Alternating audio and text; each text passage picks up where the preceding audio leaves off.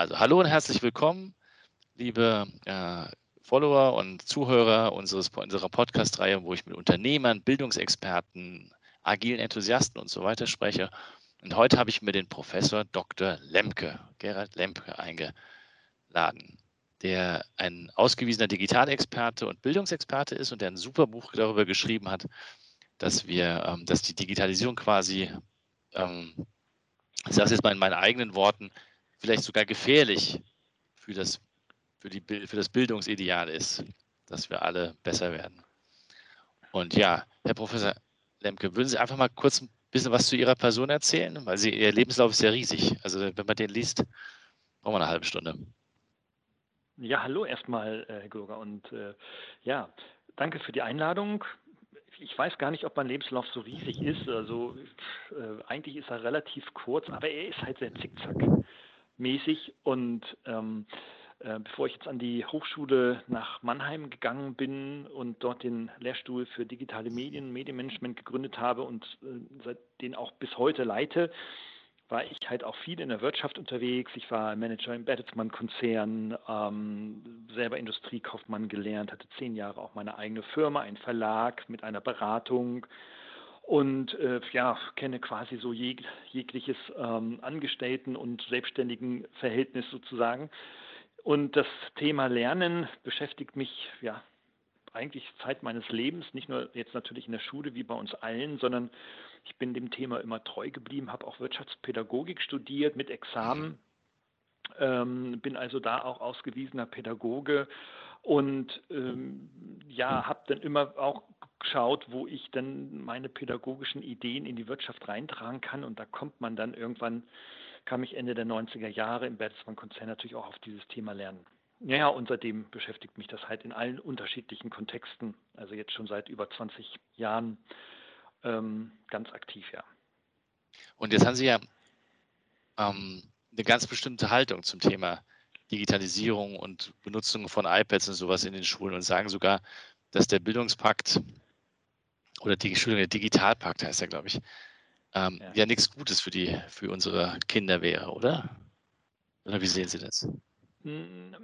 Also man muss das wirklich differenzieren. Also klar, wenn wir jetzt äh, so in den Medien uns bewegen, dann erzeugt man natürlich Aufmerksamkeit für die andere Seite der Digitalisierung, also nicht nur für die euphorische und alles glorifizierende Digitalisierung, eben dadurch, dass man halt scharfe Thesen formuliert und ähm, diese Thesen dann versucht auch wissenschaftlich zu untermauern. Und genau das tue ich und habe ich auch getan und tue ich auch immer noch ganz gerne, um halt auch Diskussionen in die Wege äh, oder zu initiieren, Diskurse anzuregen, denn in der Tat ist es ja nicht so, dass nun die eine sage ich mal, Digitalisierung des sozialen und psychologischen Lernprozesses erstens möglich ist und zweitens ähm, vor allem auch Vorteile bringt. Ja. Und ähm, ja, aber da sind wir natürlich in einem Kontext unserer Gesellschaft, in der mit digital alles gut und alle Probleme dieser Welt, insbesondere der Bildungswelt, gelöst zu sein scheinen. Aber dem ist ja nun tatsächlich nicht so, sondern ähm, wir sehen ja auch, dass das ähm, Digitale nun auch gerade in der Corona, in unserem Corona-Jahr 2020 ja nun auch dazu geführt hat, dass zwar die einen, wie Sie sagen, zu wenig digital in der Schule ist, aber auf der anderen Seite auch gezeigt hat, dass das Digitale das Lernen nicht ersetzen kann, sondern dass da immer noch Papi, Mami und die Lehrerin und der Lehrer gefragt sind, wenn es um wirkliche Lernergebnisse gehen soll. Und das sehe ich in der Tat sehr kritisch, ja. Ja, aber liegt das nicht vielleicht daran, ähm, also auf der einen Seite ich Ihnen, würde ich Ihnen sofort recht geben und das unterschreiben, dass digital nicht alle Probleme löst. Aber gerade diese Geschichte, die, jetzt, die wir jetzt alle erlebt haben, liegt es nicht daran, dass wir trotz digitaler Medien immer noch glauben, man könnte Schule und Lernen so machen wie vor 100 Jahren? Und mit, äh, mit oder von mir ist auch vor 50 Jahren mit, mit bis zu 25 Grundschülern in einer Klasse, die dann alle gleichzeitig lesen lernen sollen oder so? Also ist nicht, ist nicht eine große Chance auch im Digitalen zu sagen, okay, jetzt haben wir vielleicht die Chance, endlich mal ganz andere Lernformen und individualisierte Lernformen zu machen. Ja, und da möchte ich auch jeden also motivieren und auch einladen, das für sich in seinem, also als Pädagoge in seinem Unterricht auch einzusetzen und äh, in dem jeweiligen Fach probieren. Und äh, ich tue es ja selber auch. Also ich bin ja selber jetzt an einer Präsenzhochschule, in der wir seit einem, über einem halben Jahr nur virtuelle Lehre machen. Ich sitze also auch den ganzen Tag vom Laptop und, und halte virtuelle Seminare am, von morgens bis abends, muss man schon beinahe sagen. Also ähm, aber diese Erfahrung muss jeder für sich machen und für sich feststellen, ob das für, für ihn persönlich auch ein gangbarer Weg ist. Grundsätzlich ist der Weg, nun flächendeckend alles zu automatisieren, beziehungsweise mit neuen Techniken, iPads oder Tablets oder Computer und dergleichen in allen Jahrgangsstufen auszustatten, sicherlich nicht der richtige Weg, weil man dann denkt, dadurch würde Unterricht moderner werden. Wissen Sie, das war in den 60er, 70er Jahren auch schon so als man Fernsehgeräte in die Schulen gefahren hat, die in großen Massen gekauft wurden und irgendwann später in den 80er Jahren kamen die Videorekorder noch dazu und man dann gesagt hat, okay, dadurch wird die Schule moderner. Nein, das wird sie nicht. Stattdessen die Einladung an die Lehrer, selbst reflektierend mal heranzugehen und sich mal an den Popo zu packen und sagen, okay, was kann ich denn erstmal dazu beitragen, dass mein Unterricht besser wird? Denn da gebe ich Ihnen recht. Was wir in den Schulen und in der Bildung erleben mit der aktuellen Lehrerschaft ist in der breiten Masse eine große Katastrophe, äh, also die eine hohe Antipathie gegenüber neueren Entwicklungen sowohl in der Andragogik, in der Pädagogik und vor allem auch mit neuen und digitalen Medien haben. Das ist eben nicht nur das digitale Medium, wissen Sie, sondern das ist einfach auch, dass die pädagogischen Ansätze, so wie wir heute junge Leute auf das Leben der Zukunft vorbereiten sollen, sowas von antiquiert sind. Das liegt nicht daran, dass wir zu wenig Technik haben, sondern an antiquierten pädagogischen Ansätzen. Und, und wie müsste man das ändern? Also was, was müsste denn konkret anders sein? Ich meine, ich meine, es ist ja nicht nur ein Brecht, der dann sagt, die Schule muss anders sein oder der Gerald Hüther. Das muss Konzepte gehen könnte, oder? Also auf dem High Level kann ja jeder meckern. Also das kriege ich auch hin. Aber was müsste man dann konkret machen? Ja, das, ja, naja gut, also weder Brecht noch Hüter meckern jetzt, äh, klar, und ich meckere jetzt auch wenig, aber das ist zunächst erstmal die Analyse. Ja? Man muss ja mhm. zuerst mal gucken, wo sind äh, die wirklichen Schwachstellen und wo können Hebel eingesetzt werden, die auch wirklich zukunftsorientiert sind. Und das sind eben nicht per se die digitalen und oder neuen Medien. Das ist es nicht. Das ist ein Bestandteil dessen, aber eben nicht per se. Ich sehe Ansätze insbesondere, dass ähm, ähm, man in seinem jeweiligen Fach, in der jeweiligen Fachdidaktik und Fachpädagogik sehr genau überlegen muss, wie ich heute eigentlich in einer total veränderten Schülerwelt mit einem total veränderten Werteverständnis überhaupt noch Informationen weitergebe und zweitens Wissen generiere. Es gibt durchaus Möglichkeiten natürlich und Fächer, in denen beispielsweise ein Frontalunterricht noch okay ist. Es gibt sogar Fächer, von denen ich auch überzeugt bin, wie in Mathematik, dass man auch durchaus noch an eine grüne Tafel mit Kreide schreiben kann. Ja? Auch das geht. Und das kann man, da kann man überlegen, ob man das mit dem iPad oder ähnlichen oder anderen Modellen, ähm, äh, visuellen Videos beispielsweise, dann auch ergänzen kann. Aber das geht eben nicht für alle Fächer. Und was wir haben, ist, dass wir so eine deutsche Pädagogik haben des Instruktionsunterrichts, wo sich vorne einer hinstellt, der ist schlau und da sitzen andere, die sind doof und der Schlaue erzählt den Doofen, was sie zu tun haben. Das ist für mich eine Instrumentalisierung des Schülers oder des jungen Menschen als Objekt und eben nicht die Wertschätzung eines Subjektes. Also was wir in der Tat ändern müssen, dass wir eben jetzt nicht Schule abschaffen müssen, aber dass wir in den Schulen überlegen können, wie können wir hier einen wertschätzenden, auf die Schülerinnen und Schüler zugerichteten Unterricht gestalten, ohne jetzt gleich zu sagen, Schüler sollen die Inhalte bestimmen. Da gibt es ja auch Ansätze in Waldorf und Montessori und so weiter. Aber dass wir sagen, wie kriegen wir es hin, mit den Schülern ähm, durch autoritäres Verhältnis zu pflegen, aber zugleich kooperativ mit ihnen Lernprozesse zu gestalten. Und da sehe ich gar nichts. Und ich weiß aus eigener Erfahrung, das ist schwer. Da muss man sich richtig an den Popo packen. Da muss man über seinen Schatten springen. Da muss man seine Vorlesung, seinen Unterricht komplett auch anders denken.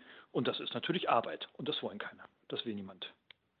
Ja, kann das so sein, dass ich das, wie ich das, wie ich das in der Wirtschaft erlebt habe, dass einfach gar kein Vorstellungsvermögen da, da ist, dass es ganz anders gehen könnte? Also, dass man tatsächlich auf der einen Seite, wie Sie sagen, sagt, da gibt es einen Stoff, der ist zu lernen. Kann man ja darüber streiten, ob das richtig oder falsch ist, aber jetzt ist er halt mal zu lernen. Ja. Ähm, und dass man dann einen Weg findet, ähm, zu sagen, ey, wie, wie könnt ihr euch das quasi selbst beibringen? Oder wie könnt ihr, wie kann ich euch dabei unterstützen, dass ihr euch das beibringt? Und ja, und am Ende muss es vielleicht sogar einen, Test geben. Ähm, das ist so eine Idee, die wir ausprobiert haben mit Scrum for Schools. Aber worauf ich eigentlich hinaus wollte, ist, kann es sein, dass es wie bei vielen Dingen so ist, dass es viel zu wenig Vorbilder dazu gibt, wie man anders lernen und lehren könnte? Hm, ja, natürlich haben wir grundsätzlich in, unserer, in unseren Gesellschaften wenig Vorbilder und die werden auch nicht mehr. Sie werden vielleicht sogar subjektiv wahrgenommen eher weniger. Und das liegt daran, dass immer weniger Menschen versuchen, auch Neues auszuprobieren und sich lieber ähm, besitzstandswahrend an ihren festen Routinen klammern, weil die beherrschen sie und anderes ist Risiko. Und das möchte man nicht tun. Ich glaube, dass wir in unseren Industriegesellschaften, und reden wir jetzt mal nur von Deutschland, einfach so bequem und fett auf unseren Sofas sitzen, mit unseren Laptops und Tablets und meinen, damit die Welt steuern zu können. Und, aber da ist nichts Progressives dahinter. Da ist nichts Innovatives und Progressives dahinter. Und ähm, wie ich erlebe auf Konferenzen ja und, und auf, ähm, Podien, auf Podien und Diskussionen ja auch durchaus Lehrerinnen und Lehrer, die auch Neues wagen. Aber das ist dann teilweise so weltfremd für die Etablierten, dass sie sagen, das ist ein Spinner. Ja? Und ähm, deswegen, wir brauchen da, und ich bin ja auch im Beirat jetzt der, der äh, Ferry Porsche Stiftung, wo wir auch eine Ausschreibung oder die, die Stiftung eine Ausschreibung gemacht haben, die ich dann mitkuratiere, ähm, wo es auch um solche Best Practices dann geht in den Schulen. Ähm, die muss man einfach erstmal finden, dann muss man sie sammeln und dann müssen sie beschrieben werden, dass ja ein Otto Normalverbraucher, auch ein Pädagoge erstmal versteht. Und das ist nicht trivial. Ja, gebe, gebe ich Ihnen recht. Ich habe noch eine andere äh, Beobachtung gemacht. Ich weiß nicht, ob Sie die bestätigen können. Ich habe herausgefunden, dass viele Eltern gar nicht wollen, dass ihre Kinder anders lernen, weil man als Eltern dann das Gefühl hat, ähm, die Kinder laufen einem weg oder ich weiß es noch nicht genau, was, es, was der Grund ist. Aber es gibt tatsächlich Lehrer, die mir berichtet haben, sie kriegen dann eine ähm, Kritik vom, von, der, von den Eltern, dass ihre Kinder die binomischen Formen genauso zu lernen haben, wie sie das selber gelehrt worden ist. Gibt es das? also Bildung, Fußball-WM. Alle sind Bundestrainer bei der WM und, oder sehr viele und sehr viele Eltern sind einfach Profipädagogen, selbsternannte. Und das liegt einfach daran, dass wir ja alle nicht nur seit von klein auf irgendwie Fußballspiele gesehen oder sogar betrieben haben. Es liegt ja daran, dass jeder Mensch durch ein standardisiertes und zwar völlig identisches Bildungssystem gelaufen ist. Mit, und, mit Unterschieden von G8, G9 heutzutage oder früher gab es die Orientierungsstufe und so weiter und so fort. Also da gab es ganz, ganz verschiedene Modellversuche, aber im Grunde genommen ist jeder durch, sein, durch dasselbe Bildungssystem gelaufen. Und Eltern erwarten in der Tat, dass Kinder so lernen wie sie, weil Eltern wollen ja aus den Kindern die jungen Einsteins machen. Und darum investieren sie auch sehr viel Zeit, auch wenn sie sich mit dem Kind gemeinsam hinsetzen und lernen, eben damit daraus was wird. Und was sie beherrschen, ist eben auch das, was sie selbst erfahren haben. Also von den Eltern kann nichts Neues kommen, außer ein iPad, in der Erwartung, das macht nun alles besser. Aber das tut es ja eben per se nicht. Und insofern gibt es, und ich bin ja auch in den Elternsprechtagen auch meiner Tochter selber dabei, ist in der 11. Klasse, äh Quatsch, mit elf Jahren in der 6. Klasse. Und und, und, und da, da, da, also ich meine, Elternsprechtage ist eh eine Bibliothek wert für sich, ja, das ist das eine. Aber, aber, aber das andere ist auch, wenn man genau hinhört und auch Gespräche vorher, während, danach führt von diesen Stunden, dass auch die Eltern auch überhaupt keine andere Idee haben, wie es anders funktionieren könnte. Und das darf man vielleicht den Eltern jetzt nicht zur Last legen, weil sie sind ja nicht die Profis, es sei denn, sie ernennen sich selber zu solchen. Das sind doch dann eigentlich eher die Pädagogen. Aber die haben auch keine Ideen. Und so leben wir denn in einer Gesellschaft der kompletten Ideenlosigkeit. Ähm, und deswegen sind natürlich so Kollegen, auch wie Kollege Hüter beispielsweise und so weiter, sehr, sehr prominent, weil sich hier einfach Risse auch in die Eisdecke zimmern, die aber auch schnell wieder zuwachsen, weil die will man ja nicht sehen. Verstehen Sie? Und, ähm, ja, ja, ja. Ich, ich, ja, ich kenne mich mit Change ziemlich gut aus. Ich weiß, wie schwierig das ist. Definitiv.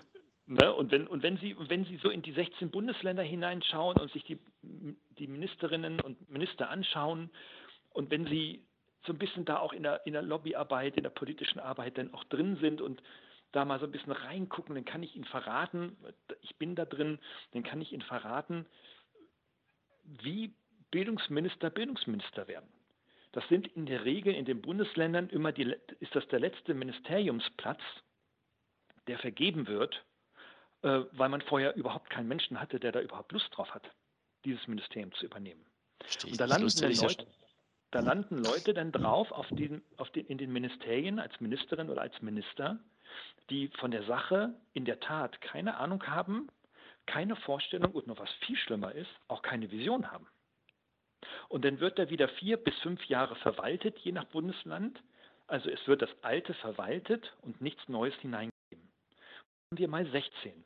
Und auf Bundesebene wird das im Grunde genommen über KMK und so weiter, über die Kurzministerkonferenz noch alles in Zement und Beton gegossen.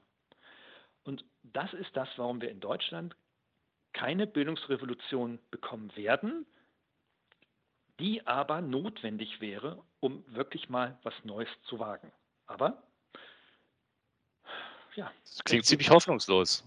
Es gibt, es geht uns wohl zu gut, ja. ja. Aber lassen Sie mich noch mal was verstehen, was ich, was ich in all den Gesprächen noch immer nicht wirklich verstanden habe. Weil äh, was ich weiß, ist, es gibt immer noch die Freiheit von Lehre und Forschung. Mhm. Und wenn ich es richtig verstanden habe, darf ein Lehrer mehr oder weniger seinen Unterricht so gestalten, wie er Lust hat. Mhm. Warum passiert denn das dann nicht? Also wenn ich doch als Lehrer die Chance hätte, es so zu machen, wie ich gerne möchte, liegt das mhm. daran, dass sie keine Ideen haben? Aber dann könnte man ja mal woanders nachschauen. Also es gibt ja YouTube und was weiß ich nicht alles. Also ja, ist die ganze Kreativität weg oder, oder was ist passiert? Das glaube ich nicht, dass die Kreativität weg ist. Also man kann, man kann Kreativität ausblenden. Also wenn ich nichts Neues machen will, blende ich das aus. Aber das heißt, dass sie ja nicht weg ist. Also neuronal und in der Persönlichkeit ist sie mhm hier und da noch mehr oder weniger verankert. Also wenn man heißt, wenn ich will, dann geht da auch was. Wo ein Wille ist, ist ein Weg bei jedem Menschen. Aber Sie haben vollkommen recht, ja. Die Rahmenstudienpläne und auch die Lehrrahmen, äh, Lehrpläne in den jeweiligen ähm, Bundesländern äh, schreiben zwar sehr konkret vor, was, welche Kompetenzen und Lernziele erreicht werden sollen, mit welchen Inhalten und so weiter und so fort, aber eigentlich sind die nur Makulatur und bieten ja dem Lehrenden nur eine wie soll man sagen, einem pädagogischen inhaltlichen Rahmen. Und in dem darf er sich natürlich frei, selbstständig bewegen. Und in der Tat kannst du diese Rahmenstudienpläne in der Praxis auch sehr extrem dehnen und interpretieren. Du kannst also teilweise auch was ganz anderes machen, was da drin steht. Das sagt man natürlich nicht so laut, aber das kann man machen. Heißt, nicht nur inhaltlich hast du diese Variation, sondern auch pädagogisch und didaktisch. Aber da kommen wir wieder zum Ausgangspunkt zurück hm, das hat etwas mit Veränderung zu tun, mit Progression, mit ich will auch mal was anderes machen.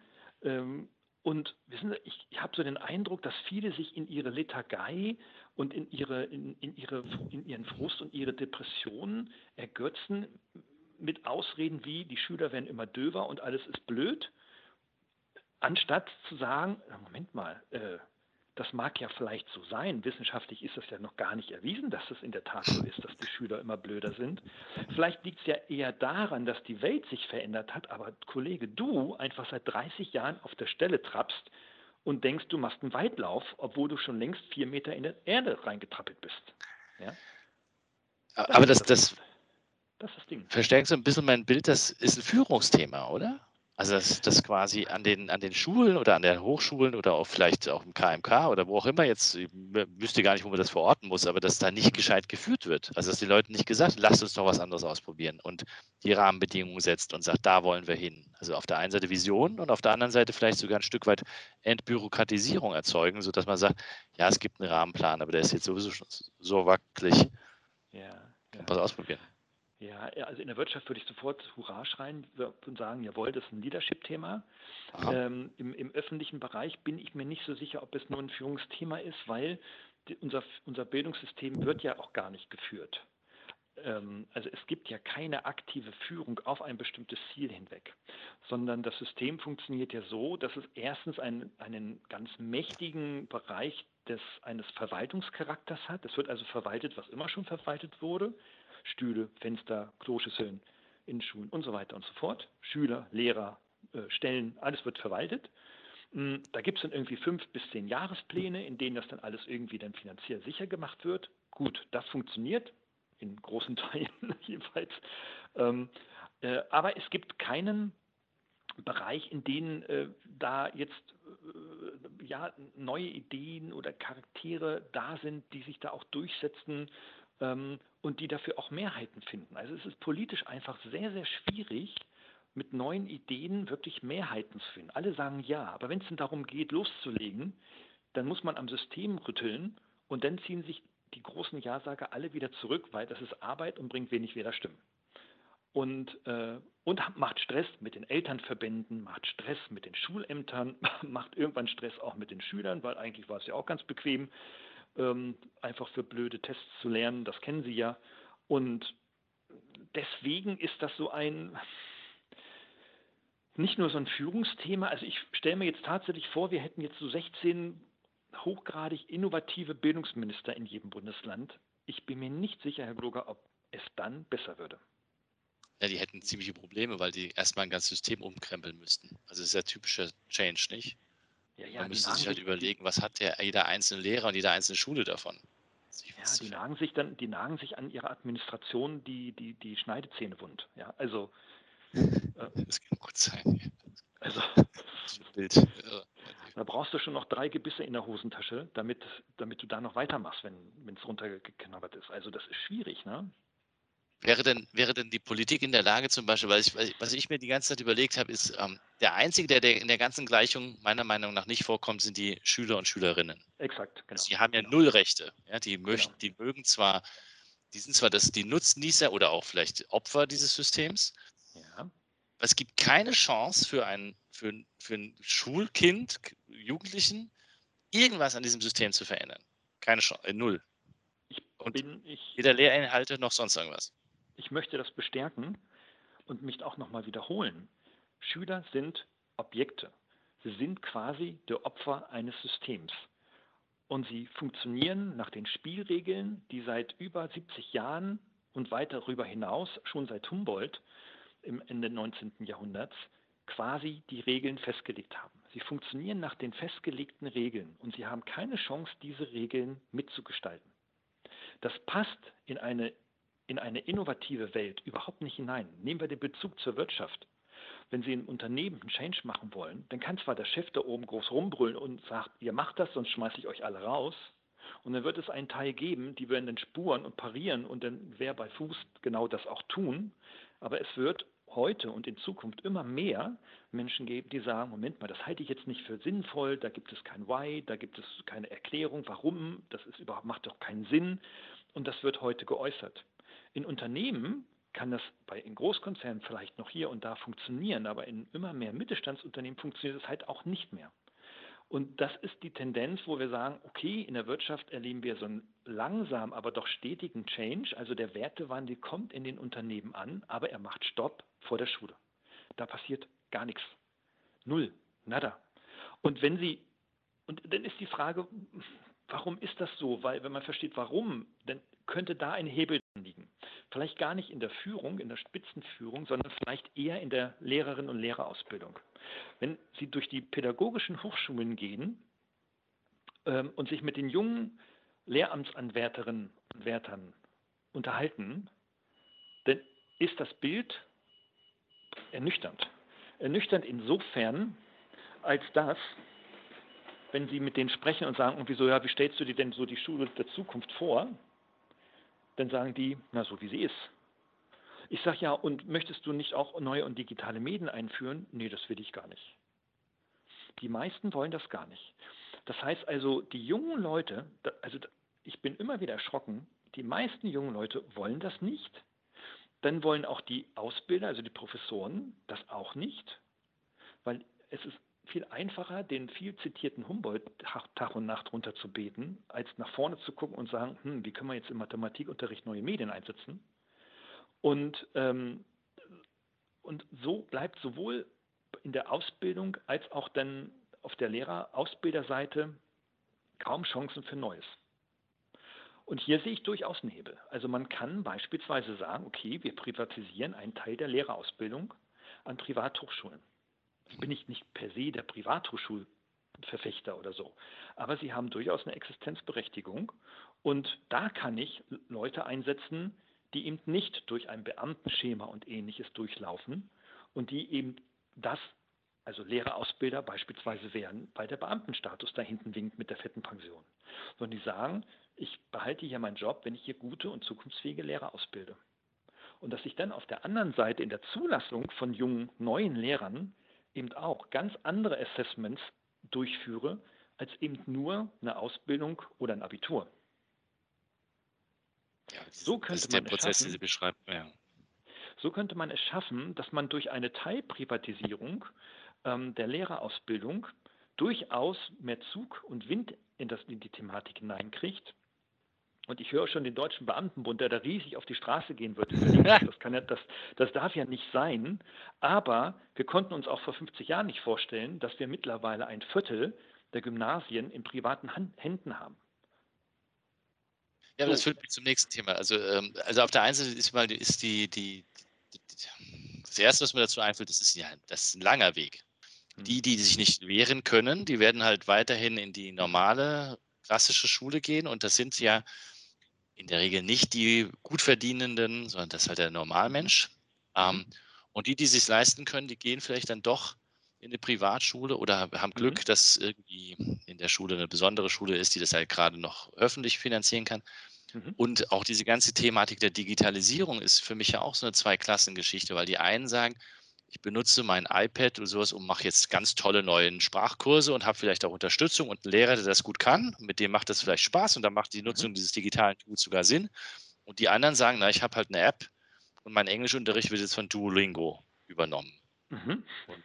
das mhm. es halt sozusagen. Nicht? Mhm. Und also entsteht nicht gerade sogar eine noch größere Verhärtung der so, sozialen Klassen und, und Strukturen? Nein und ja. Das Nein erstmal zum Ausgangspunkt, wenn wir über Lehrerausbildung sprechen und, und die Überlegung fortführen wollten, dass ein Teil der Lehrerausbildung auch privatwirtschaftlich ausgeführt wird, dann halte ich das eher als wettbewerbsführend und auch als ein Innovationstreiber. Jetzt aber das Ja, natürlich, wenn man jetzt die andere Seite, wie die Seite wieder wechselt der Straße und sagt, okay, jetzt gehen wir in die Schulen hinein, gucken uns die Schülerinnen und Schüler an, dann mag es so sein, dass wir, wenn wir hier sagen, okay, mehr Privatisierung in der, in der Schulausbildung für unsere Kinder versus der staatlichen Ausbildung, hm, mag es in ein Zweiklassensystem kommen. Ähm, wenn man sich das wissenschaftlich anschaut, kann man das nicht belegen. Das ist nicht, also das ist nicht evident. Ähm, man kann also nicht sagen, dass also die, die in eine Privatschule gehen, einen besseren Bildungsabschluss haben, in der, also in der Verwertbarkeit nachher für einen späteren Job, als jene aus dem staatlichen und umgekehrt genauso. Also da gibt es keine signifikanten Vorteile. Die werden subjektiv empfunden, wenn ich in einem Privatgymnasium beispielsweise gehe und da hängen überall LCD-Bildschirme und fliegen iPads durch die Lüfte und so weiter. Wo ich sage, oh, ist ja toll, ist ja modern oder sowas, ja. Und dann komme ich in, stattdessen in eine staatliche, verrauchte, alte Humboldt-Schule, äh, da kriegen sie die, die schwere Holztür gar nicht auf, weil die aus dem Jahr 1790 kommt. Also ähm, ja, also das sind aber nur so subjektive Wahrnehmungen. Ich sehe aber die Trennung oder diese Spaltung, die Sie ansprechen, vor allem in der Digitalisierung. Wenn man perspektivisch jetzt mal weit nach vorne geht und sagt, okay, wir wollen jetzt also unsere Bildung, die allgemeine Bildung, vielleicht bis zur Tertiärbildung und bis zur Berufsausbildung tatsächlich immer mehr digitalisieren, ähm, dann wird diese Digitalisierung vermutlich etwas mitbringen, was wir gar nicht wollten, nämlich eine zunehmende Automatisierung und eine zunehmende Entkopplung zwischen dem Lernenden und dem Lehrenden. Also eine soziale Entkopplung insbesondere. Das sehen wir jetzt gerade in der ganzen Corona-Bildung. Ne? Du sitzt den ganzen Tag vom Laptop, sprichst den Laptop rein, da hinten sitzen irgendwie 500 Studenten, sie sitzen irgendwo, was weiß ich wo, und ja, die hören zu oder auch nicht so. Und dann gibt es fünf Fragen und dann ist es vorbei. Ähm, also du hast keine menschliche, keinen sozialen Austausch mehr. Hm, wenn man das jetzt mal so weiterspinnt in Zukunft, dann ist es tatsächlich so, dass wir dann eine Massenausbildung über digitale Medien haben könnten, sofern dann also beispielsweise man sagt, okay, Abitur machst du, indem du 400 Videos guckst. So, ja. die musst du gucken, auswendig lernen, schreibst hin, fertig. So, Abitur, nächste. Und damit kannst du Massen durchschleusen und das wird ein Bildungssektor werden, der für jene vorhanden ist, die nicht viel Geld haben. Ja, das wird die Massenbildung sein. Weil hohe Skalierungseffekte in der Medienproduktion, viele Videos kannst du gleichzeitig auf alle anwenden. So Beispiele Udacity, was wir in Amerika beobachten ja. ähm, und so weiter und so fort, es gehen ja genauso in diese Richtung. Und auf der anderen Seite wird es dann Menschen geben, die sagen, nee, nee, nee, nee, nee, nee, das will ich ja gar nicht, weil ich als Elternteil habe ja gemerkt, und ich habe auch ein ganz vernünftiges Einkommen. Und ich habe ja gemerkt, dass wenn mein Kind mit einem Schüler, äh, mit einem Lehrer, mit einem Lehr physischen Lehrer lernt, dass der da ja richtig was mitnimmt. Ne? So, das heißt, dann wäre ich ja bereit, Geld dafür auszugehen, den irgendwo hinzuschicken, eben nicht vor so eine YouTube-Schule, sondern in eine Privat- oder wo auch immer Schule, hm, wo es denn Lehrer gibt, und das wird die Luxusausbildung sein. Das heißt, wir werden eine stark robotiklastige Ausbildung in Zukunft haben versus eine soziale Lehre. Und wenn wir da nicht aufpassen, geht es in diese Richtung. Und wenn ich der, der Politik gerade folge, mit, welchem, mit welcher Inbrunst, äh, Inbrunst Schulen digitalisiert werden sollen, ohne jegliche Reflexion, Kritik und, und, und Folgeschätzung, was da hinten denn dranhängen kann gesellschaftlich, sind wir da auf einem guten Weg. Ja, aber da gibt es ja dann nochmal den anderen Aspekt, dass, dass es aus politischen Gründen ja Sinn macht. Es wird günstiger. Ja, genau. Also ich brauche die ganzen äh, äh, wahnsinnig teuren Lehrer ja nicht mehr bezahlen, die jetzt alle 60, 65 sind. Die gehen dann halt, es kommt hinten keiner nach. Ja. Ich muss dann auch noch, dann habe ich sogar politisch das Argument zu sagen, ey, es kommt ja keiner, wir müssen jetzt irgendwas was einfallen lassen. Ich, ja, ich könnte mir, also ich würde gerne Mäuschen in manchen Ministerien spielen, da würde ich vermutlich solche Sätze hören, ja. So, ansonsten müsste man ja den anderen Weg gehen, wenn man das eben nicht möchte und sagt, okay, wenn die Elite sagt, wahrscheinlich ist der Kleingruppenunterricht mit einem sehr guten Lehrer noch wesentlich effektiver als zum ja. Beispiel jetzt die Massenunterrichts, weil das kann man in China sich dann anschauen, vielleicht, keine Ahnung, in, ich bin jetzt sehr, sehr äh, in, in, plakativen Bildern am Reden. Mhm. Aber dass man ja, es gibt ja den Wettkampf. Ne? Wir sehen ja gerade Amerikaner, Amerika, Europa gegen China oder China gegen Europa Mhm. gegen Amerika. Also irgendwas muss man ja tun. Und das Einzige, was wir haben, ist ja die Bildung. Also mhm. mal, mal dachte ich immer. Ich dachte immer, vielleicht bin ich auch noch schon wieder zu, zu alt. Ich bin mal aufgewachsen mit dieser Idee, das Einzige, was wir in Deutschland haben, ist unsere Bildung. Und deswegen mhm. die Ingenieure und sind wir einfach können einfach Sachen mhm. machen, die die anderen nicht haben, weil wir keine Bodenschätze mhm. haben und sowas. Mhm. Und wir machen uns das aber gerade kaputt, habe ich den Eindruck. Ja, vor allem missinterpretieren wir Bildung und das Ende von Bildung, nämlich Wissen und Kompetenzen. Bildung heißt ja nicht per se Kompetenzen. Ich halte Bildung natürlich für extrem wichtig, aber es ist ja eben nicht nur fachliches oder methodisches Wissen und das Abhaken von Checklisten. Dafür brauche ich keine Bildung. Das machen Roboter in Zukunft. Ähm, sondern Bildung brauche ich ja da, wo ich äh, ja äh, komplexe Probleme verstehen, verstehen muss. Auch das können Roboter in 20 Jahren noch nicht und aus diesem Verständnis heraus ein äh, Erkenntnis gewinnen kann und verschiedene Lösungsalternativen formulieren kann. Da sind wir Menschen mit unserem Gehirn ziemlich genial. Also viele Menschen, nicht alle. Ähm, klar, ähm, das können wir Menschen ziemlich gut. Und da werden wir noch boah, viele Dekaden brauchen, bevor Computer das können, zumindest für allgemeine Lebensbereiche, für ganz be bestimmte Anwendungen ohne Frage, klar, aber für allgemeine Lebensbereiche werden wir da einmalig sein. Und wenn wir uns mal so die Welt angucken, wie, wie, wie sie sich entwickeln, werden die Probleme ja in der Tat nicht kleiner, sie werden ja immer komplexer und immer drängender. Ähm, und da brauchen wir keine Roboter, um die zu lösen. Die brauchen wir für die Datenverarbeitung, aber nicht für die Entscheidungsfindung. Und was wir zweitens brauchen, ist ja auch, dass wir, dass Menschen eine besondere Fähigkeit haben, sich als soziales Wesen in eine Gesellschaft einzubringen und auch, und das hat ja auch die Vergangenheit der letzten 1000 Jahre, 2000 Jahre gezeigt, vor allem immer dann sich wohlfühlen, glücklich sind, wenn sie sich als soziales Wesen auch einbringen können. Ähm, wird natürlich in denen dann bestimmte Aufgaben abgenommen werden, auch immer wichtiger werden. Manche sagen, das wird ja gar nicht mehr wichtig, das machen auch noch Roboter. Nee, nee, das wird immer wichtiger werden, wenn wir nur an Sozialberufe, Heilberufe, medizinische Berufe, pädagogische Berufe beispielsweise denken. Und insofern, ja, wird das schon im Bildungssektor sehr wichtig. Ich erlebe es ähm, an Hochschulen, jetzt nicht nur jetzt bei mir direkt vor Ort, das ist natürlich der Live-Fall, den ich tagtäglich habe, aber ich erlebe es auch an anderen Hochschulen, dass die jungen Menschen äh, intelligent sind, dass sie motiviert sind. Also allermeisten, wie das schon immer so war, sind die allermeisten motiviert, wenn sie da etwas machen. Dass sie im Auswendiglernen sogenanntes Bulimie-Lernen. Da sind sie unglaublich stark, viel stärker als ich es jemals war. Ich konnte noch nie so schnell Bücher auswendig lernen, was, wie, wie, wie die meisten Studierenden es heute können.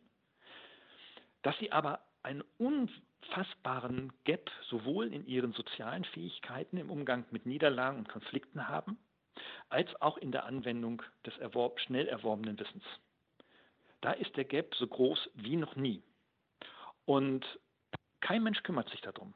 Verstehen Sie? Deswegen, ja, ich, ich, ich, kann das gut nachvollziehen, weil das deswegen, erlebe ich auch. Ne? Deswegen ist ja Bildung eben mehr als nur Fachblödsinn auswendig zu lernen und aufs Papier zu rotzen. Und, und äh, deswegen muss man sagen, dass Bildung noch nie so wichtig war wie heute und es wird in Zukunft noch viel, viel wichtiger sein. Wir aber auch OECD und der OECD, PISA-Geschichten und so weiter eigentlich in die entgegengesetzte Richtung getrieben werden. Zu mehr Kompetenzen, mehr KPIs, da muss dann die Bildung nach Key Performance Indicators bewertet und gemessen werden und so weiter und so fort. Und es geht letztendlich wie in der Industrie darum, äh, zu messen, welches Kind, welcher Jugendlicher, welcher junge Erwachsene kann in kürzerer Zeit mehr lernen. Und der ist top und das ist dann der Supermann. Und aber darum geht es doch gar nicht. Die ja, brauchst du auch. Ne? Ja, es war, war, aber schon immer so, dass der, dass, also ich habe Physik studiert und wir haben immer gefrotzelt, dass, dass der Unterschied oh ja. zwischen einem Physiker und einem, ne, Sie, Sie, kennen diese Witze. Ja, ja. Und man ist kein guter Arzt, nur weil man, äh, was weiß ich, den Anatomieatlas auswendig gelernt hatte und das vielleicht ja. besser konnte als die anderen. In der Physik war es ja. nicht anders. Also, und die, ähm, und ich, ich kann das gut bestätigen, aber wie müsste denn dann Schule heute aussehen? Also wenn wir uns, wenn wir uns so die Modell oder wie müsste, was, was müsste man, wie müsste es ganz anders laufen? Haben Sie eine Idee? Also wie könnte Schule heute aussehen? Also wir brauchen einen, einen, Schulraum, ob das nur ein Gebäude ist oder wie auch immer. Das kann ja auch durchaus teil, teilweise virtuell auch stattfinden. Das will ich ja gar nicht leugnen in Zukunft. Aber äh, wir brauchen auf jeden Fall einen Lernraum, der ein positives Lernklima hat, in dem sich Menschen auf Augenhöhe begegnen können, sowohl Lehrende als auch Lehrer, ohne dass sich ein Lehrer herab geben muss auf die Sprache des Jugendlichen natürlich, das ist schon klar. Da ist schon noch eine Autorität und Lebenserfahrung da, die auch gelebt werden darf und auch betont werden muss. Aber wo wir ähm, lernfreundliche, kooperative Lernmöglichkeiten haben, und da spielt es überhaupt keine Rolle, ob da Computer drin stehen, Bücher oder große Server mit unendlich vielen Datenbanken und, und Studienmaterial und, und, und, und, das ist völlig egal. Das soll überhaupt keine Rolle spielen. Da sind Computer Lernmittel wie Bücher auch. Punkt.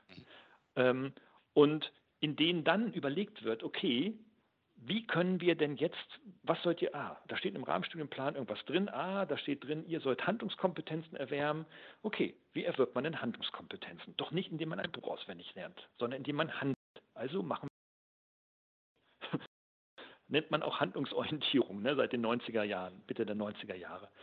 Und dann sagen wir, okay, dann machen wir doch etwas, wo man handeln kann. Das heißt, ich erzähle euch jetzt nicht, wie das funktioniert, sondern ihr probiert mal was aus, ich begleite euch und dann gucken wir mal, wie weit ihr gekommen seid. Und dann gucken wir auch mal, dass ihr vielleicht mal hinfallt, damit ihr mal lernt, wie das ist, auf die Knie zu fallen. Also umzufallen oder nicht weiterzukommen oder Schwierigkeiten zu haben. Und dann unterstütze ich euch, wie ihr gegebenenfalls mit diesem Problem umgehen könnt.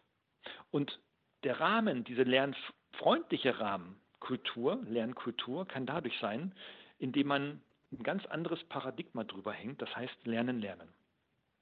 Dass wir der Frage einer utopischen Modellschule, so, wie lernt man denn jetzt eigentlich? Wie lernt man?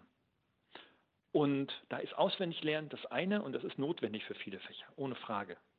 Aber das ist nicht der deutlich gangbare Weg. Und so könnte man das, das tradierte Schulwesen durchaus von Alternativschultypen wie Montessori und Waldorf durchaus auch ein bisschen was lernen. Ja? Ähm, und es gab ja solche Modellversuche auch in Hamburg, die dann kläglich gescheitert sind, weil die Fronten wieder viel zu hart waren. Der eine sagte über den anderen, du bist doof und dann vice versa und so weiter und dann kommt da natürlich nichts bei raus. Aber so würde ich mir so eine utopische Modellschule vorstellen. Da hätte ich sogar richtig Bock, auch als Poker zu arbeiten. Den Kindern und mit den Schülern und für die Schüler und wahrscheinlich sogar müsste man sie fragen, was wollt ihr eigentlich lernen? Also ich finde es nach wie vor verrückt, dass man heutzutage immer noch glaubt, dass ein 14-Jähriger, keine Ahnung, äh, nicht wüsste, wie die Welt funktioniert. Also wir haben das in der, in der mhm. Klimaschutzbewegung ja jetzt gesehen, wie, wie aktiv, kreativ und wie die sich organisieren können, wenn die dann wollen. Ja, also da, da ja. immer zu sagen, man muss denen was beibringen, es gibt bestimmt Sachen, die die noch lernen müssen, klar. Andererseits. Ja, und, ja. Ja, und es ist auch so, ich erlebe das auch bei Studierenden, ähm, dass ich auch versuche zu erklären, warum jetzt etwas gemacht wird, warum ich jetzt dieses Thema erzähle und warum ich es so erzähle ne, und warum nicht anders. Ich könnte euch auch ein Paper geben, auswendig lernen, Test drauf. So. Ähm, also das, aber da sagen die Studierenden auch irgendwie so, dafür haben wir keine Zeit für das. Warum haben wir keine Zeit? Ich muss jetzt auswendig lernen, da muss ich noch fünf andere Fächer auswendig lernen und morgen schreibe ich vier Klausuren und dafür habe ich jetzt das Warum mal später. Aber wissen Sie, es ist keine Zeit mehr für das Warum da. Und die, und die, die, die Thunberg-Generation und was dann noch danach kommen mag, stellt ausschließlich diese Frage. Die haben ein unglaubliches Defizit in diesem Warum. Kein Mensch erklärt ihnen das Warum. Warum sind sie da? Warum sind sie wertvoll? Das wissen sie auch nicht. Sie wissen nur, dass sie immer als Prinzessinnen hochgezogen wurden in ihren Elternhäusern, also viele in ihren Elternhäusern. Aber sie wissen eigentlich nicht, warum. Ja? Sie wissen nicht, warum bin ich jetzt eine Prinzessin. Und das wollen die wissen. Und niemand erklärt es ihnen. Und dann kommen die mit 25 oder mit 30 in die Unternehmen und sagen, ja, ich, höre, ich kann zwar nichts, aber ich habe 90.000. Und da hat der Chef, ja, hallo. Ja, ja, also das ist tatsächlich so. Also. Ja, also das ist, da, da, da, da, beißt sich dann zum Schluss die Ratte in den Schwanz. Und, ähm, ja, darum, ähm, es gibt keine Zeit. Also was wir machen müssen in diesem utopischen Bildungshaus, müssen vor allem Tempo rausnehmen. Tempo rausnehmen, Geschwindigkeit rausnehmen. Ähm, das haben wir in den letzten 25 Jahren so verschärft mit dem Tempo und der Geschwindigkeit. Ja, wo soll das noch hinführen, ja? Aber da müssen wir noch was erklären. Das, das würde ich gerne verstehen. Also ich, ich habe auch mein, war auch auf mhm. der Hochschule, habe auch mein Gymnasium gemacht. Ich fand, mhm. wir mhm. hatten trotzdem Zeit. Also mhm. ich meine, ich weiß nicht, ich habe die ganzen Nachmittag Handball gespielt und ich weiß, keine Ahnung. ähm, war, das also war wann? Das war wann? Äh, in den 80er Jahren. Ich habe äh, ja. Abi äh, 89, nee, wann war ich doch? Glaube ich, 88 habe ich Abi gemacht, ja. Also ah, ja. ist das so anders geworden? Also haben die Kids echt null Zeit noch, keine Ahnung, Zeitungen auszutragen? Habe ich zwar nicht gemacht, viele meiner Kommunikation oder sonst.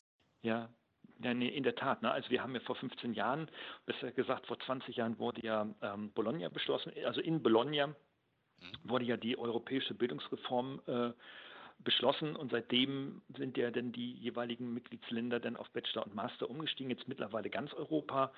Ähm, und ähm, das hat zu einer Standardisierung geführt und einfach zu extremen Negativeffekten wie eben genau diese Geschwindigkeit. Dass also quasi ähm, das Ziel von Bologna war, die hat eine versteckte Agenda. Die haben offiziell gesagt, ja, wir wollen Austauschbarkeit haben. Ein Portugiese soll auch in, Nord äh, in Dänemark studieren können und ein Deutscher in Polen und alles sowas. Ist ja alles nett. Wir sehen, dass dieser Austausch in den letzten 20 Jahren überhaupt sich nicht erhöht hat. Also das Ziel ist erstens verfehlt und die versteckte Agenda war, naja, wir wollen natürlich immer mehr junge Menschen immer früher in die sozialpflichtigen Jobs bekommen, weil wir in Europa ein massives Rentenproblem haben. Ja? Wir wissen alle nicht mehr, und das wissen wir seit Blüben, die Renten sind sicher, dass sie eben alles sind, aber eben nicht sicher. Ähm, und dass die Sozialsysteme alle wackeln und dass man sie alleine mit 2,1 Prozent Wirtschaftswachstum im Jahr auch, und das wäre reden von Deutschland und nicht von Italien oder Jugoslawien, ja ähm, dass man selbst da in den Industrienationen das nicht mehr auf Dauer halten kann. Das wissen alle. Alle Politiker, die Verantwortung haben, wissen das und die Wissenschaftler erzählen denen das seit Jahrzehnten. Also kommen die dann so auf die Idee, naja, klar, da kommt uns doch die OECD gerade recht, wenn sie dann 1989 dann eine Studie erstellt und sagt irgendwie so, naja, wenn ihr die früher dann in die Sozialversicherung Jobs äh, reinkriegt, dann funktioniert das auch mit dem Sozialsystem wieder. Und genau das ist passiert. Das heißt, operativ Verkürzung der Studienzeiten von fünf auf drei Jahre im Bachelor, Privatisierung der Masterprogramme ähm, und damit eine Reduktion von zwei Jahresprogrammen auf Einjahresprogramme.